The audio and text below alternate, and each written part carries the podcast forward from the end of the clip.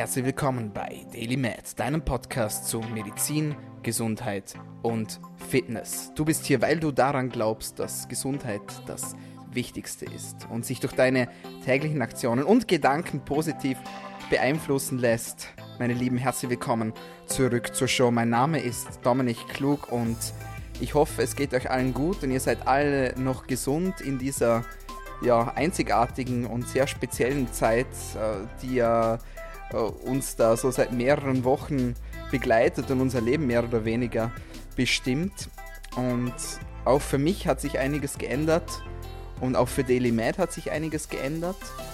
Aber nichtsdestotrotz, wir lassen uns nicht unterkriegen und deswegen habe ich kurzerhand die Podcast-Episoden, die ich eigentlich jetzt live in Düsseldorf bzw. in Duisburg hätte machen sollen, auf Online-Sessions verlegt. Und für mich ist das jetzt eine ganz neue Situation und natürlich auch für meine Podcast-Gäste, aber nichtsdestotrotz hoffe ich, dass ich euch oder dass wir euch den Content rüberbringen können. Ich entschuldige mich für äh, diverse Qualitätseinschränkungen, die jetzt natürlich auftreten könnten aufgrund von schlechter Internetverbindung etc. pipapo. Aber, wie gesagt, wir bleiben dran und heute freut es mich, dass er wieder bei uns ist. Wieder deshalb, weil er war schon mal bei uns zu Gast. Und ich habe damals schon angekündigt, dass es nicht das letzte Mal sein wird. Und ich bin happy, dass es jetzt auch auf diese Art und Weise klappt. Und ich sage wieder herzlich, herzlich willkommen zu meinem lieben Freund mittlerweile und wirklich einem Top-Mann, was den Gesundheitsbereich angeht, Timo Osterhaus. Ja, schönen guten Tag, Hallöchen. Irgendwann äh, muss ich ja, glaube ich, anfangen zu weinen hier, wenn du mich immer so pompös ankündigst. ja, lieber Timo, die, die, Titel, die Titel steigern sich ja. Die Titel steigern sich ja. Also von äh, Mobility und Fitnesstrainer und hau mich tot, was du sonst noch alles bist und machst ähm, steht jetzt dann langsam auch schon der Abschluss vom Medizinstudium, sage ich mal, in Greifweite. Ja? Also du sammelst dir die Titel ein wie in einem Computerspiel, sage ich jetzt mal. Und genauso das repräsentiert sich das Ganze auch in deiner Kompetenz, Gott sei Dank. Ja? Das, also die Titel alleine helfen ja oft noch nichts, aber wie gesagt, äh, du bist ein Top-Mann und ich bin froh, dass du wieder bei uns bist. Und ich habe mir lange den Kopf zerbrochen über was, was wir denn heute sprechen könnten. Und da bin ich auf deine Instagram-Story gestoßen, äh, die man wirklich nur empfehlen kann. Du machst also den Medical Monday, ja, heißt das Ganze, wo du jede Woche so ein Thema aufgreifst und einfach verständlich und kurz und knackig sozusagen die Infos weitergibst. Und da war einmal das Thema Schilddrüse. Und das hat mich sehr fasziniert, weil es ist ein breites Spektrum, es betrifft uns alle. Ja, die Schilddrüse ist ein faszinierendes Organ.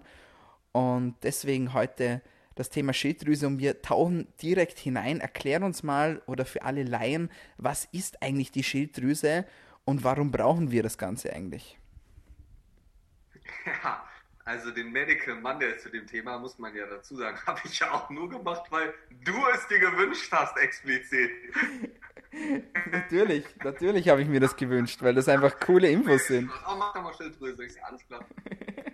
Ja, nee, ähm, also Schilddrüse ist ein super wichtiges und spannendes Thema, beziehungsweise ein super wichtiges und spannendes Organ, was natürlich irgendwie alle von uns haben, beziehungsweise ein paar auch nicht mehr haben. Ähm, und darum geht es ja letzten Endes, dass wenn man so ein bisschen über die Funktion der Schilddrüse spricht, dass man vor allem darüber spricht, wie kann man dafür sorgen, dass die Schilddrüse sowohl erstens ihre Funktion beibehält, also wie quasi der Bizeps auch trainiert wird, sagen wir mal so, und nicht größer wird wie der Bizeps, sondern in der Funktion ausgereifter wird und ihre Funktion nicht verliert.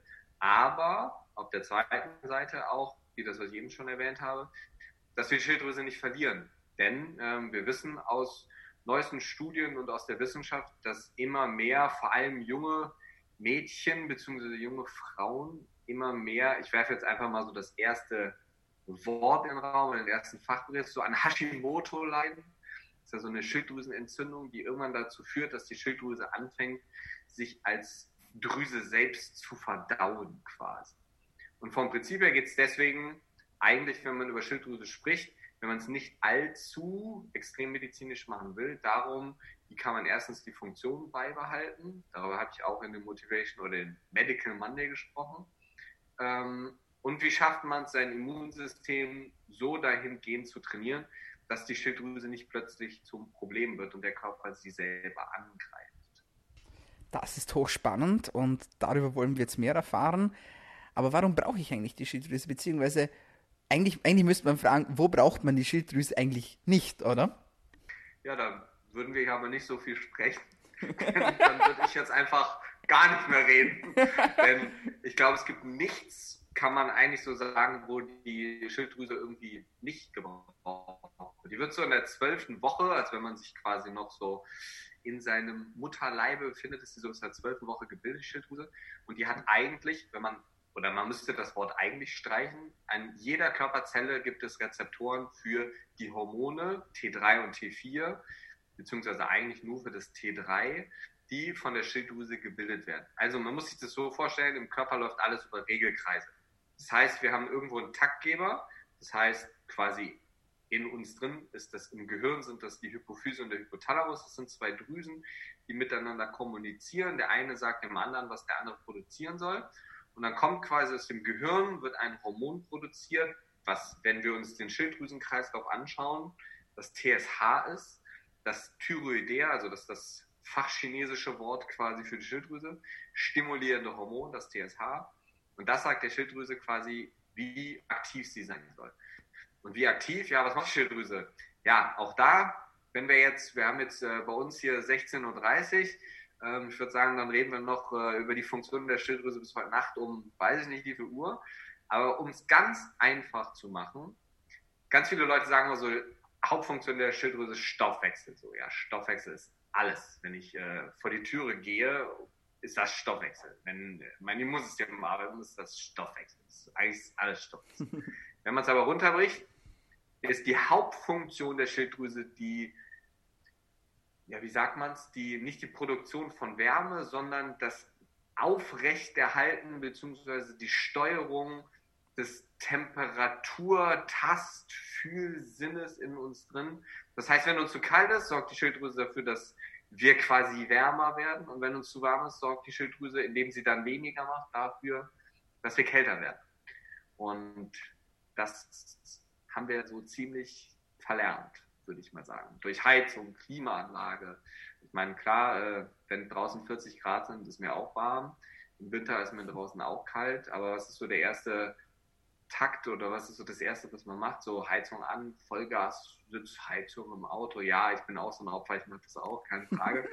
ähm, aber es macht dennoch Sinn, ganz explizit dafür zu sorgen, dass diese Funktion aufrechterhalten und das finde ich richtig, richtig spannend. Also nochmal, um es zusammenfassen, wir haben diese Drüsen, ja, Hypothalamus und Hypophyse und quasi die regieren sozusagen, sage ich jetzt mal. Eigentlich der Hypothalamus regiert eigentlich unseren, unseren ganzen Hormonstoffwechsel, ja. Und äh, wie du es so schön gesagt hast, Taktgeber, ja, finde ich ganz ein schönes Wort. Und dann kommt eben sozusagen der Anreiz oder die Stimulation für die Schilddrüse, hey, mach doch mal Hormone, ja, produzier doch mal. Und das ist natürlich irgendwo ein, irgendwo ein einfacher Kreis, sage ich jetzt mal. Das macht Sinn, ja, das ist logisch. So quasi ähm, Befehl, mach für aus, produziere Hormone. Aber doch eigentlich ganz kompliziert, weil dann kommen dann so Sachen hinein wie Jod zum Beispiel oder Ernährungsgeschichten. Erzähl uns vielleicht kurz, welchen Einfluss oder warum brauche ich denn jetzt wiederum das Jod eigentlich? Weil das ist ja auch immer ein Riesenthema, so jodiertes Speisesalz. Ist einfach so, gibt es einfach, aber hat ja auch einen Sinn. Erzähl uns mal, was steckt eigentlich genau dahinter? Gut finde ich immer, wenn du Fragen stellst und du sagst, erklär mal kurz. So, wir reden über die kompliziertesten Dinge der Medizin und du sagst, erklär mal ganz kurz, nur so ganz kurz. Ja, ich, ich glaube an dich, ich glaube an dich und du sollst ja auch quasi äh, herausgefordert werden hier. Das stimmt, das ist ja die Kunst, ne? Komplizierte Dinge einfach zu erklären. Wenn man das kann oder wenn das funktioniert, das ist wesentlich schwieriger, als es kompliziert zu erklären, muss man ehrlich sagen. Ähm, ja, also ähm, vom Prinzip, du hast es gerade super wiedergegeben, neben Hauptfunktion Thermoregulation, Differenzierung von Zellen, ähm, ist Jod einer der Faktoren, die dafür den Haupt, man könnte jetzt wieder Taktgeber spielen. Wir werfen jetzt mal so das Wort Substrat in Raum. Hörst du mich noch? Ja, weil ich höre mich irgendwie nicht mehr, aber egal. Ähm, genau, das Substrat quasi von unseren Hormonen letzten Endes, also von dem T3 und von dem T4, das ist Jod. Also die Hormone T3 und T4, die werden unter anderem nicht nur aus Jod, sondern auch aus anderen Dingen produziert, wie zum Beispiel auch aus, den, aus der Aminosäure dem Tyrosin. Ja? Also Tyrosin ist genauso wichtig wie das Jod letzten Endes auch. Haben wir kein Jod, ganz einfach, kann die Schilddrüse super funktionieren, wie sie möchte, dann werden die Hormone halt einfach nicht produziert.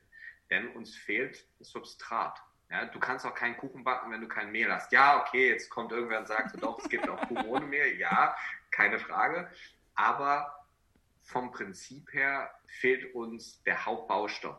Es gibt ja auch Leute, die, da wird die Schilddrüse oder die Schilddrüse immer größer. Also so medizinisch sagt man dazu ist eine Stroma. Und der Hauptpunkt oder der hauptauslösende Faktor für eine Stroma, also eine zu groß werdende Schilddrüse, ist Jodmangel.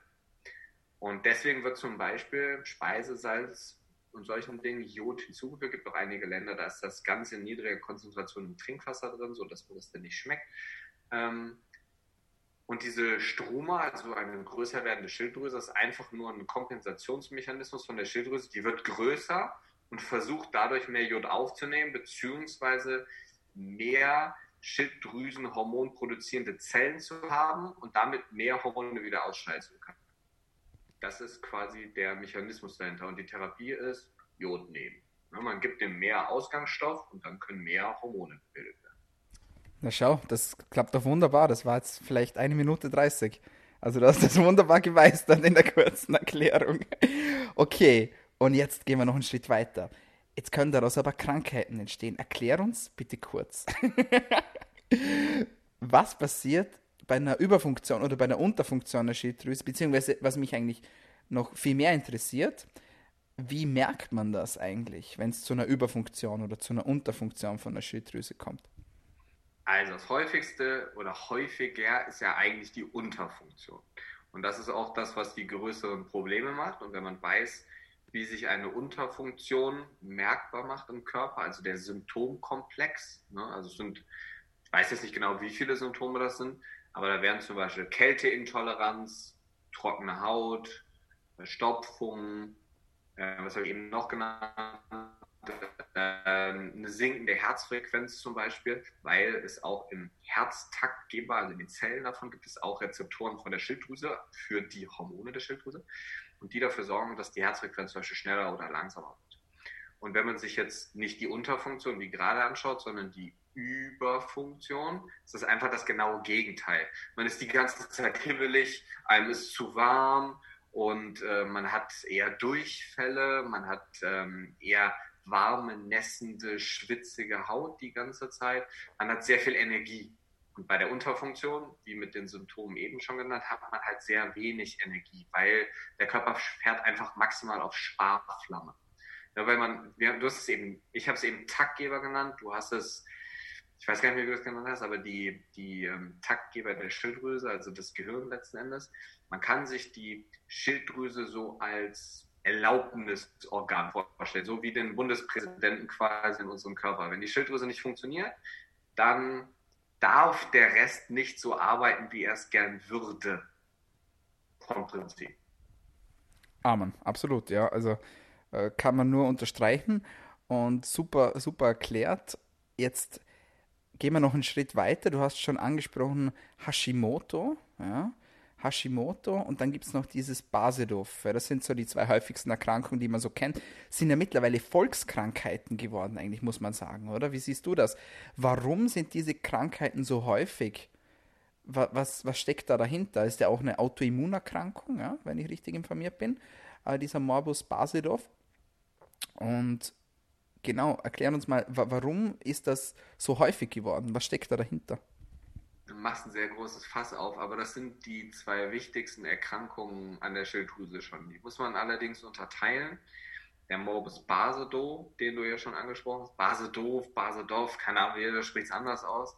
Ähm, das ist eine Autoimmunerkrankung, wie du auch schon gesagt hast. Da gibt es natürlich eine genetische Komponente auch, Menschen, die eher dazu neigen, aber vor allem kommt das bei Rauchern vor, weiß man mittlerweile. Mhm. und da gibt es so einen Autoantikörper, der sich an diesen TSH-Rezeptor setzt. Das heißt, da ist dieser Regelkreis vom Gehirn zur Schilddrüse hin quasi außer Kraft gesetzt. Da gibt es einen Dauerstimulus quasi. Schilddrüse kriegt einfach einen Dauerstimulus, denn da wird quasi so ein, wie kann man sich das vorstellen? Einfach, da wird so ein Schlüssel gebildet, der auf den Rezeptor von der Schilddrüse passt, die das TSH normalerweise, aber halt als Autoantikörper und sagt der Schilddrüse die ganze Zeit, du musst arbeiten, du musst arbeiten, du musst arbeiten, du musst arbeiten, ohne dass sie das eigentlich müsste. Mhm. Und deswegen kommt es zu so einer Überfunktion der Schilddrüse, beziehungsweise auf Fachlateinisch oder medizinisch zur Hyperthyreose. Und das Gegenteil, das ist die Hashimoto, das ist sogar das, was man mittlerweile fast häufiger sieht. Da muss man in zwei Phasen unterteilen.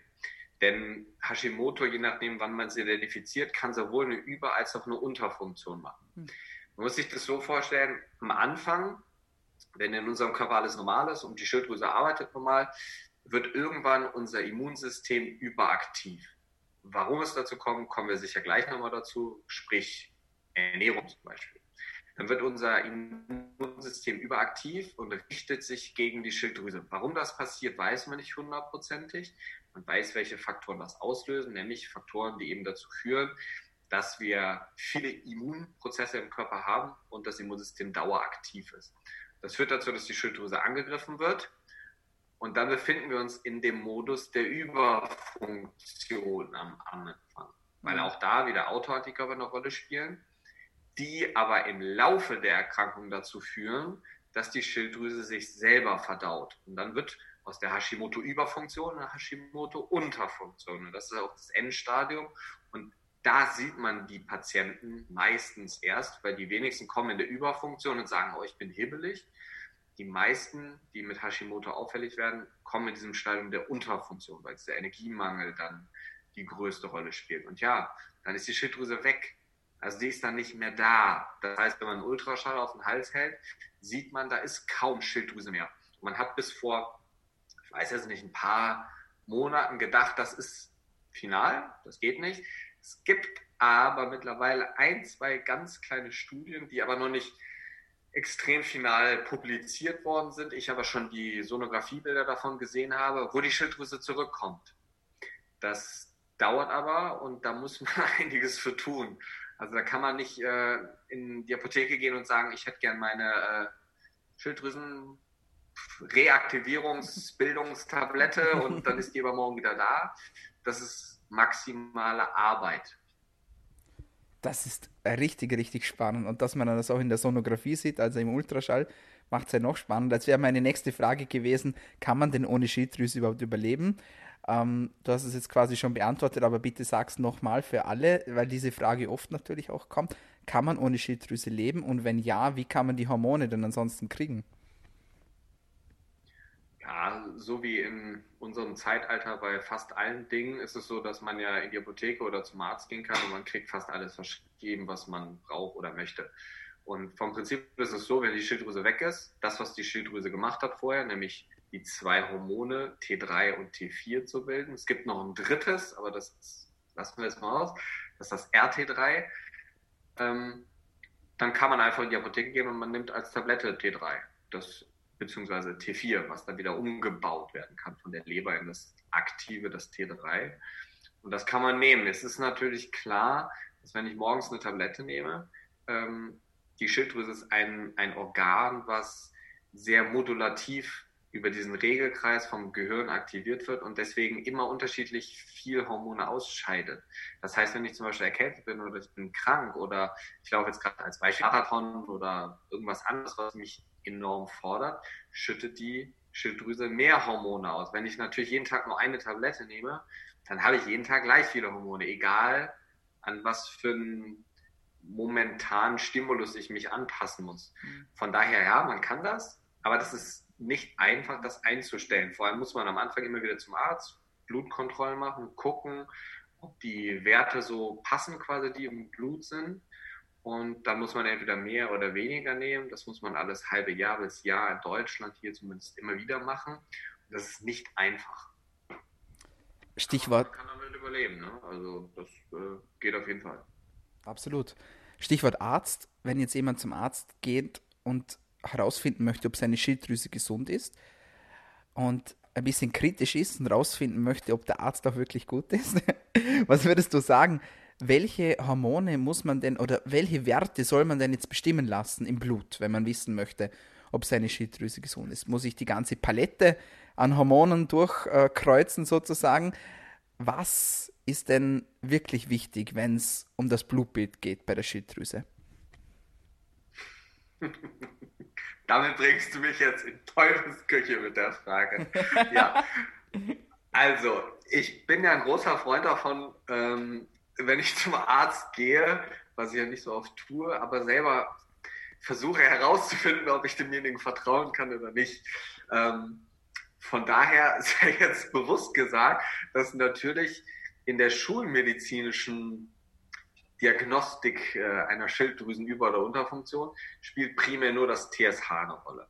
Das TSH ist eben das Hormon, was äh, von der Hypophyse, also im Gehirn, quasi ausgeschüttet wird und der Schilddrüse sagt, ja, da soll mehr oder weniger produziert werden. Weil man kann anhand dieses TSHs sehr einfach erkennen, ob quasi dieser Taktgeber funktioniert oder nicht funktioniert. Es gibt einige Ärzte und je nach Situation, je nach Symptomkomplex werden dann auch T3 und T4 mitbestimmt. Das heißt, es wären hauptsächlich T3, T4, das sind die zwei Hormone, und das TSH. Jetzt kann man sich natürlich vorstellen, dieses T4, das ist letztendlich das, was man als Tablette auch nehmen würde. Das wird, ich weiß jetzt nicht genau das Verhältnis, aber ich würde schätzen, so zehnmal mehr produziert als das T3. Das T3 ist das Aktive, was an unseren Zellen ansetzt. Und das T4, das muss von der Leber erst umgebaut werden in T3. Jetzt ist es aber so, ich hatte es ja eben schon mal angedeutet, es gibt noch so ein drittes Hormon, nämlich das RT3. Das sieht fast genauso aus wie das T4, äh, wie das T3, sonst wird es ja RT4 heißen. Ne? Sieht fast genauso aus wie das T3, aber nicht ganz genauso, sondern eigentlich nur spiegelverkehrt. Mhm. Also es ist genau das gleiche Molekül, nur spiegelverkehrt und deswegen passt es nicht wie ein Schlüssel. Ihr könnt euch jetzt einen Schlüssel vorstellen, das wäre das T3 und ihr nehmt euer Schlüsselloch an eure Haustüre, das ist der Rezeptor in der Schilddrüse, beziehungsweise an anderen Zellen in unserem Körper, egal welche Zelle man sich jetzt nimmt. Und wenn wir den Schlüssel richtig rum reinsteckt, wäre das das T3. Und wenn man den Schlüssel einfach umdreht und man steckt ihn verkehrt herum rein, dann wäre das das RT3, also das reverse T3. Das sieht genauso aus, nur verkehrt rum. Und damit ist der Rezeptor blockiert. Und das ist eigentlich eine Funktion, die der Körper bewusst macht, weil wenn ihr jetzt innerhalb von Sekunden oder Minuten euer Körper sagen würde, hey, ähm, ich will kein Schilddrüsenhormon mehr haben, weil ich möchte, dass meine Zellen runterfahren, dann wäre ja der normale Schritt der Schilddrüse zu sagen, okay, produziere jetzt mal weniger das wird dann auch gemacht, aber es ist ja trotzdem immer noch freies Hormon im Blut. Und deswegen baut der Körper das T3 in das RT3 um und blockiert die Rezeptoren. So, also sozusagen, sozusagen ein, ein äh, Sicherungsmechanismus sozusagen. Kann man das so sagen? Genau, das ist ein Sicherungsmechanismus und der soll auch so sein. Mhm. Jetzt ist allerdings das Problem und deswegen sollte man, wenn man sich das Ganze ich sage jetzt mal, gesundheitsmedizinisch oder funktionell medizinisch oder so anschaut, sollte man dieses RT3 mitbestimmen im Blut. Das kann man ganz einfach messen. Ich weiß nicht genau, was es kostet, aber das kann man einfach mitmessen. Spielt, wie gesagt, in der Schulmedizin nicht so eine große Rolle. Aber wenn man darüber nachdenkt, warum Erkrankungen, gerade Schilddrüsentechnik zustande kommen, sollte man sich Gedanken darüber machen. Denn was man sehr häufig findet, ist ein sehr großer Anteil an diesem RT3. Und jetzt muss man noch so einen anderen, nur versuchen wir es mal so einfach zu machen, wie es geht. Jetzt müssen wir noch so einen anderen Regelkreis mit ins Spiel werfen und der nennt sich Stress. Und Stress ist quasi Cortisol, also unsere Nebenniere, unsere Nebennierenrinde, die, die produziert Cortisol, auch wieder durch den gleichen Taktgeber, also die Hypophyse. Und dieses Cortisol ist leider, beziehungsweise in einigen Situationen auch gewollt, aber häufig so, dass unsere Hormone, nämlich dieses T4 bzw. das T3, in dieses RT3 umgewandelt werden. Und damit haben wir in manchen Situationen einen gewollten Stimulus, wie wenn ein Tiger vor uns steht und ich will wegrennen oder ich will kämpfen, so, dann ist das manchmal gewollt, je nachdem, weil wenn die Schilddrüse dann feuert und ich produziere Wärme, so, nee, Stress bzw. Glucose steigt dann ja an, läuft das Cortisol, das ist mehr gewollt. Ähm, das ist Problem bei uns heutzutage, weil wir Dauerstress haben. Hm. Nicht nur durch Ernährung, sondern durch psychische Komponenten, wenig Bewegung haben wir Dauerstress. Und dieses Cortisol, so unsere HPA-Achse, also unsere Hypophysenachse quasi, die dann daueraktiv ist.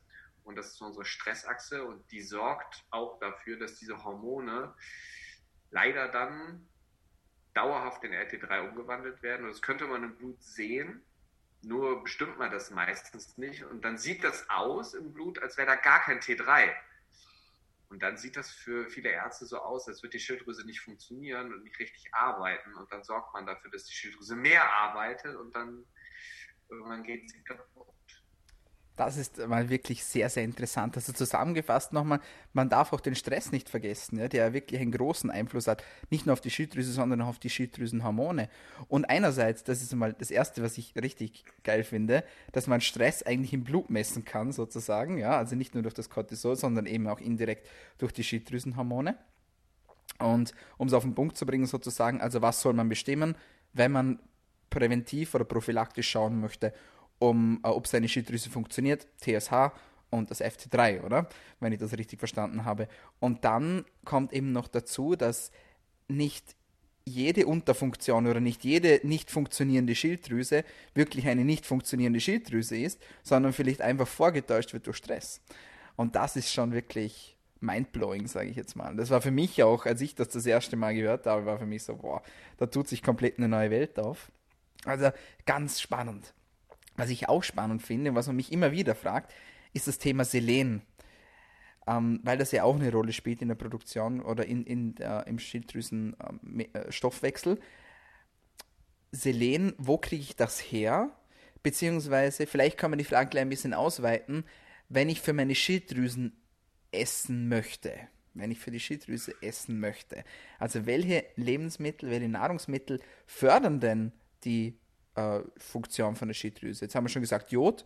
Na gut, Jod essen wir sowieso, Gott sei Dank mit, ja. Ähm, und dann eben das Thema Selen. Fällt dir da sonst noch was ein? Aber reden wir vielleicht zuerst über Selen und dann über die anderen Nahrungsmittel.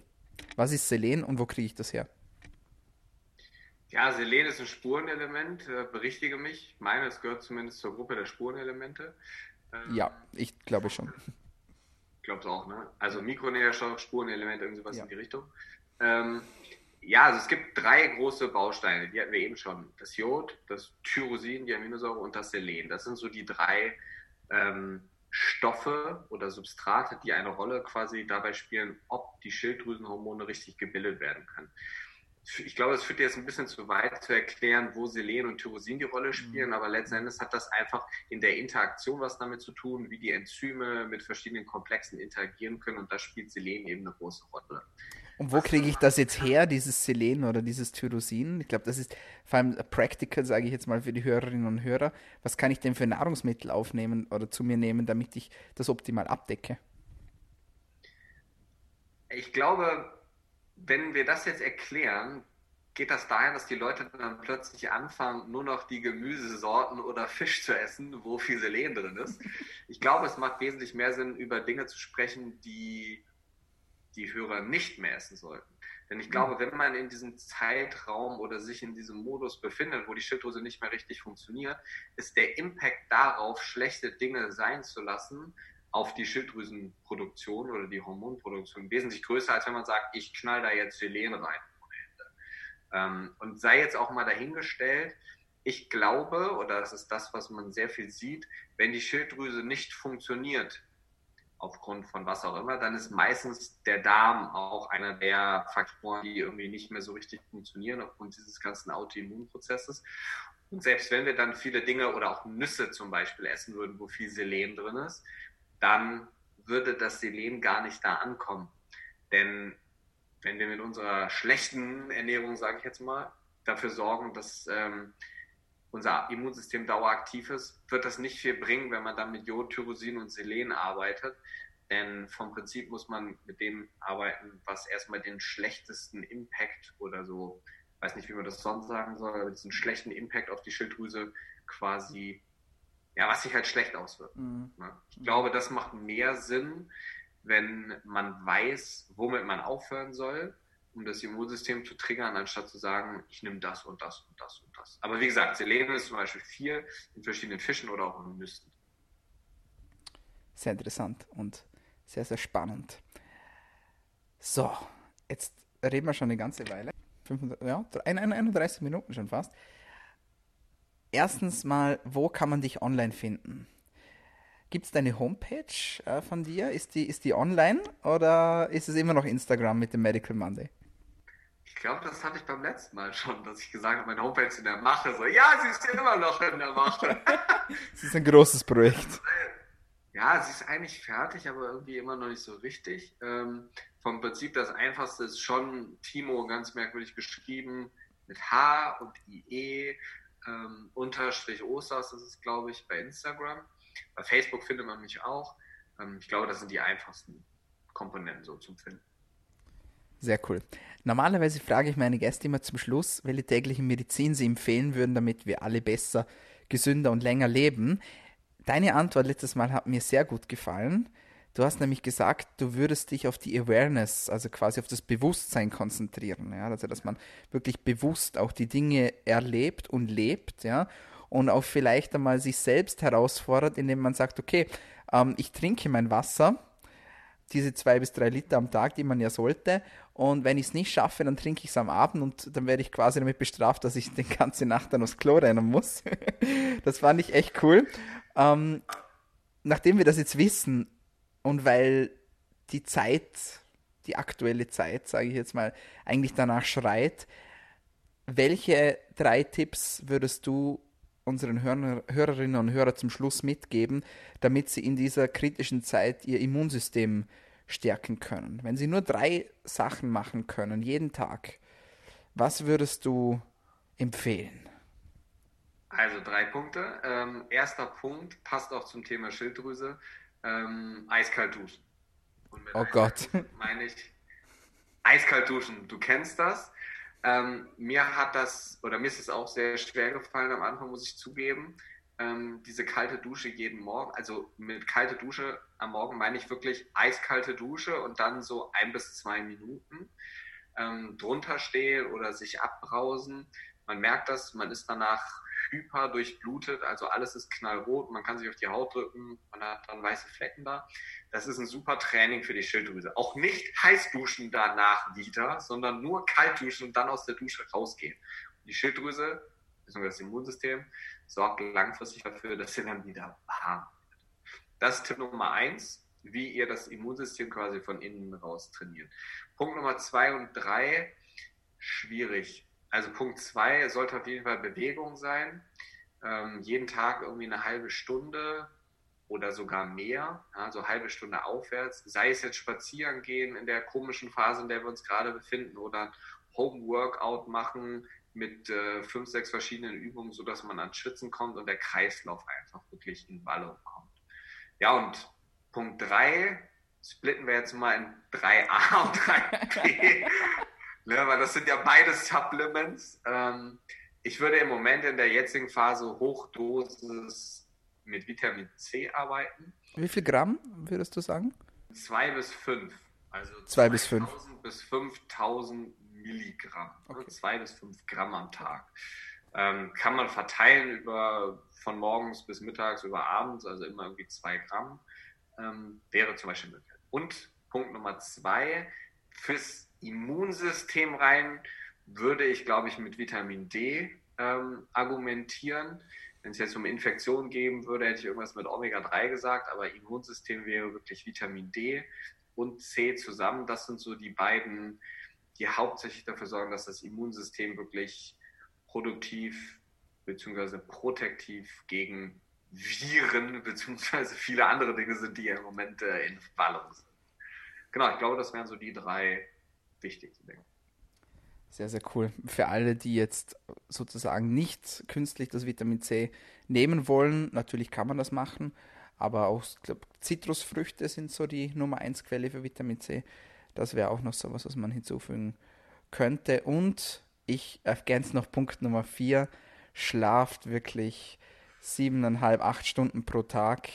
Man sieht in den Studien, dass wenn man Menschen oder beziehungsweise wenn man Tieren den Schlaf entzieht, dann ist die Todesursache irgendwann immer dieselbe, nämlich äh, eine Infektion. Ja, also nicht, dass man das noch testet, Gott sei Dank, bei den Menschen testet man das ja Gott sei Dank nicht mehr, an den Tieren leider schon. Das ist wieder ganz ein anderes Thema, finde ich jetzt auch nicht unbedingt gut, aber ähm, wir wissen eben, dass der Schlaf zu einer zu einem sehr großen Anteil zu unserem gesunden Immunsystem beiträgt. Und insofern, ich glaube, mit diesen Tipps seid ihr sehr gut aufgestellt für die nächsten Tage und Wochen. Und das letzte Wort überlasse ich jetzt dir, lieber Timo.